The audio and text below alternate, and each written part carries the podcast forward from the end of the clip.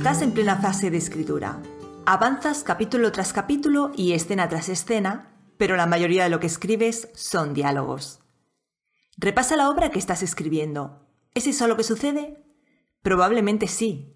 Y es que el diálogo es uno de los recursos más utilizados a la hora de escribir, sobre todo por los escritores primerizos, pero también por muchos que ya tienen algunas tablas. Es lógico. Escribir diálogos es, en apariencia, sencillo. Solo tienes que imaginar la escena, ver a tus personajes frente a frente y escuchar lo que se dicen. Tú pasas a ser casi un melotranscriptor de la conversación. Soy Natalia Martínez y un martes más quiero compartir contigo un ratito de charla sobre escritura creativa. Si te sabe a poco, ya sabes que también puedes encontrarme en el blog de sinjania.com, donde llevamos más de 10 años publicando artículos sobre escritura y otros temas que, como escritor, estoy convencida de que te interesan. Pásate por allí para no perderte nada. Hoy vamos a hablar sobre el abuso de los diálogos. ¿Cuál es su posible causa? En un país con los índices de lectura en permanente caída, nuestra cultura narrativa es mayormente de carácter audiovisual. Seamos francos, incluso quienes queréis ser escritores no leéis demasiado. Pero en cambio veis muchas películas y series. Eso hace que muchas novelas sean concebidas como films donde, como es lógico, la historia se cuenta siempre a través de los personajes, apoyándose casi sin cesar en el diálogo. Otro motivo por el que se abusa del diálogo es que a los escritores os parece un método efectivo de proporcionar información. Cuando tenéis que incluir datos relevantes, hacéis que sea un personaje el que se lo revele a otro mediante un diálogo. Esto ocurre todavía más con frecuencia en las obras narradas en primera persona, en las que el autor a menudo no encuentra otra manera de hacer que el narrador conozca una información, sino es haciendo que otro personaje se la dé, ya que el narrador suele ser el protagonista y por tanto no es omnisciente. Pero la literatura dispone de muchos otros recursos y el diálogo solo es uno más. Igual que no escribirías una novela donde solo hubiera descripciones, no deberías escribir una novela donde solo haya diálogos porque contar toda tu historia a través de los diálogos de los personajes hará que la obra adolezca de una serie de fallos. El primero de todos es de índole estructural. Una novela debe ser equilibrada y guardar una proporción adecuada entre sus diferentes elementos, tanto externos como internos. Narración, descripción, diálogo, personajes, acontecimientos, objetos, etc. Pero cuando todas tus escenas están contadas a través de diálogos, se produce un desequilibrio y además el texto se vuelve repetitivo, redundante. Usas y abusas de un único recurso y eso hará que se lastre el conjunto. Es como si cuando cocinas abusaras de un ingrediente en una receta. La desvirtuaría por completo. Cuando se escriben demasiados diálogos se corren además otros peligros. Uno de ellos es repetir información, volver a contar a través del diálogo algo que el narrador ya ha explicado antes o que volverá a explicar más tarde. También puedes escribir diálogos muertos, los que en realidad son menos relleno. Diálogos que no aportan nueva información ni sobre la acción ni sobre el personaje o se pierden en largas digresiones o disertaciones. Esos diálogos a menudo están plagados de clichés, tópicos y frases hechas. Los diálogos muertos no tienen por qué ser diálogos completos, pueden simplemente ser algunas partes del diálogo que convendría eliminar en la fase de revisión. Y por supuesto, el problema también está en que puedes acabar por escribir malos diálogos.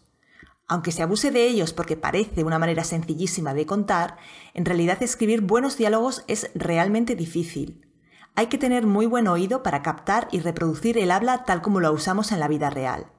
Sin olvidar, por otro lado, que por mucho que un diálogo sea realista, también debe ser literario. Los malos diálogos, por su parte, suelen tener varias características en común.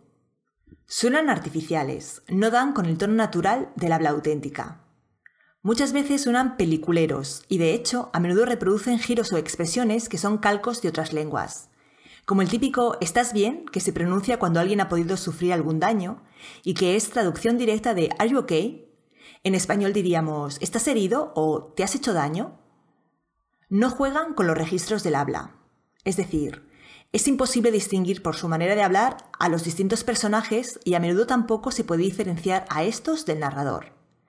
Esto sucede cuando el autor no ha tenido en cuenta que todos hablamos de una manera particular en función de nuestra educación, posición social, trabajo, cultura, región, o se pasan al extremo contrario, Hay escritores que toman buena nota del consejo de que cada personaje tenga su propia manera de hablar y se afanan en que resulte claramente distinguible cómo habla Juan, de cómo habla Pedro y de cómo habla Laura. A veces se llega a extremos tales como hacer tartamudear a un personaje o darle un fuerte acento solo para que se diferencie de los demás. Ahora bien, a menudo los personajes de una novela comparten un mismo sociolecto porque todos provienen de un mismo lugar, de una misma clase social y tienen similar educación. Por ejemplo, un grupo de personajes que son compañeros de trabajo hablarán de manera muy parecida entre sí. En los malos diálogos se abusa de las palabras fuertes y del lenguaje malsonante. En un vano intento de añadirle expresividad y realismo, se trufa el diálogo de palabras como joder, mierda o coño. Hay muchos otros recursos, y mejores, para lograr que un diálogo sea expresivo, y con frecuencia el que un personaje diga tacos no aporta realismo porque ese modo de hablar no se corresponde con el registro del personaje. ¿Un alto ejecutivo hablando un lenguaje barrio bajero? Los malos diálogos, además, no son literarios. Con frecuencia el autor se esfuerza tanto en que el diálogo suene real, en copiar la manera de hablar de la gente de la calle, que se olvida de que está escribiendo literatura, haciendo arte. Los diálogos deben mantener cierto registro poético, literario. Si el lector quisiera simplemente oír hablar, pondría la radio o la televisión. Pero lo que quiere es literatura, adentrarse en ese juego fascinante de palabras que retrata la vida, pero de una manera especial. Te he dado algunas pistas para que averigües por dónde pueden estar fallando tus diálogos. Pero antes de ponerte a revisarlos uno a uno, valora el conjunto de tu novela y comprueba si en general no deberías eliminar alguno de ellos. Valorar si un diálogo sobra conlleva tiempo y esfuerzo pero no resulta especialmente difícil si tienes clara su relevancia. Presentar una escena a través de un diálogo la hace resaltar entre el resto de la narración.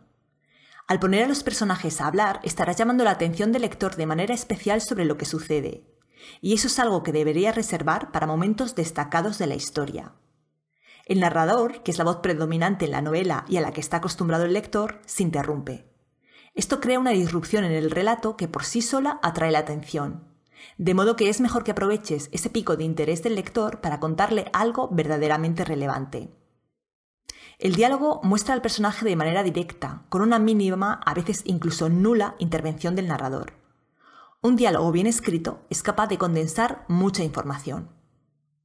Por un, lado, el diálogo no solo aporta la información literal que los personajes se dicen. Por ejemplo, que Juan le diga a Pedro que Laura ha sufrido un accidente. Dicha información puede aparecer de forma explícita en la conversación, por lo que en efecto el diálogo es un buen modo de proporcionar datos que no quieres que pasen desapercibidos para el lector. Pero además, el diálogo también aporta información mediante el subtexto. Hemos hablado ya de cómo el registro del habla del personaje proporciona información sobre su educación, cultura, origen, profesión. Eso es subtexto. De igual manera, el diálogo puede aportar otro tipo de información, ¿Se muestra el personaje abierto o reticente? ¿Está enfadado? ¿Se calla algo que el lector sabe que podría compartir con su oyente? El estado de ánimo del personaje, que aparece implícito en sus palabras, también está proporcionando información al lector y creando subtexto, lo que contribuye a que el diálogo aporte al conjunto de la historia. En resumen, los buenos diálogos contienen múltiples significados que van más allá de aquello evidente que transmiten las palabras pronunciadas por los personajes. Eso significa que escribir buenos diálogos no es tan fácil como a primera vista pudiera parecer. Y si un diálogo no es realmente bueno, ¿debe permanecer en tu novela? Espero haberte hecho reflexionar sobre la verdadera importancia del diálogo y sopesar si tal vez no estás abusando de él. Si te interesa el tema, hay varios artículos sobre el diálogo en el blog que tal vez te ayuden a concebir los tuyos con solvencia. Me despido de ti hasta dentro de dos semanas. El próximo episodio ya está listo y vamos a hablar de un síndrome que afecta a muchos escritores, el síndrome del escritor vago. Por su nombre ya puedes imaginarte de qué se trata, pero vamos a repasar cómo se manifiesta y cómo puede afectar a tu obra y a tu carrera. Como hasta entonces faltan aún 15 días, tal vez te apetezca entretener la espera revisando alguno de los artículos del blog. Nos vemos allí.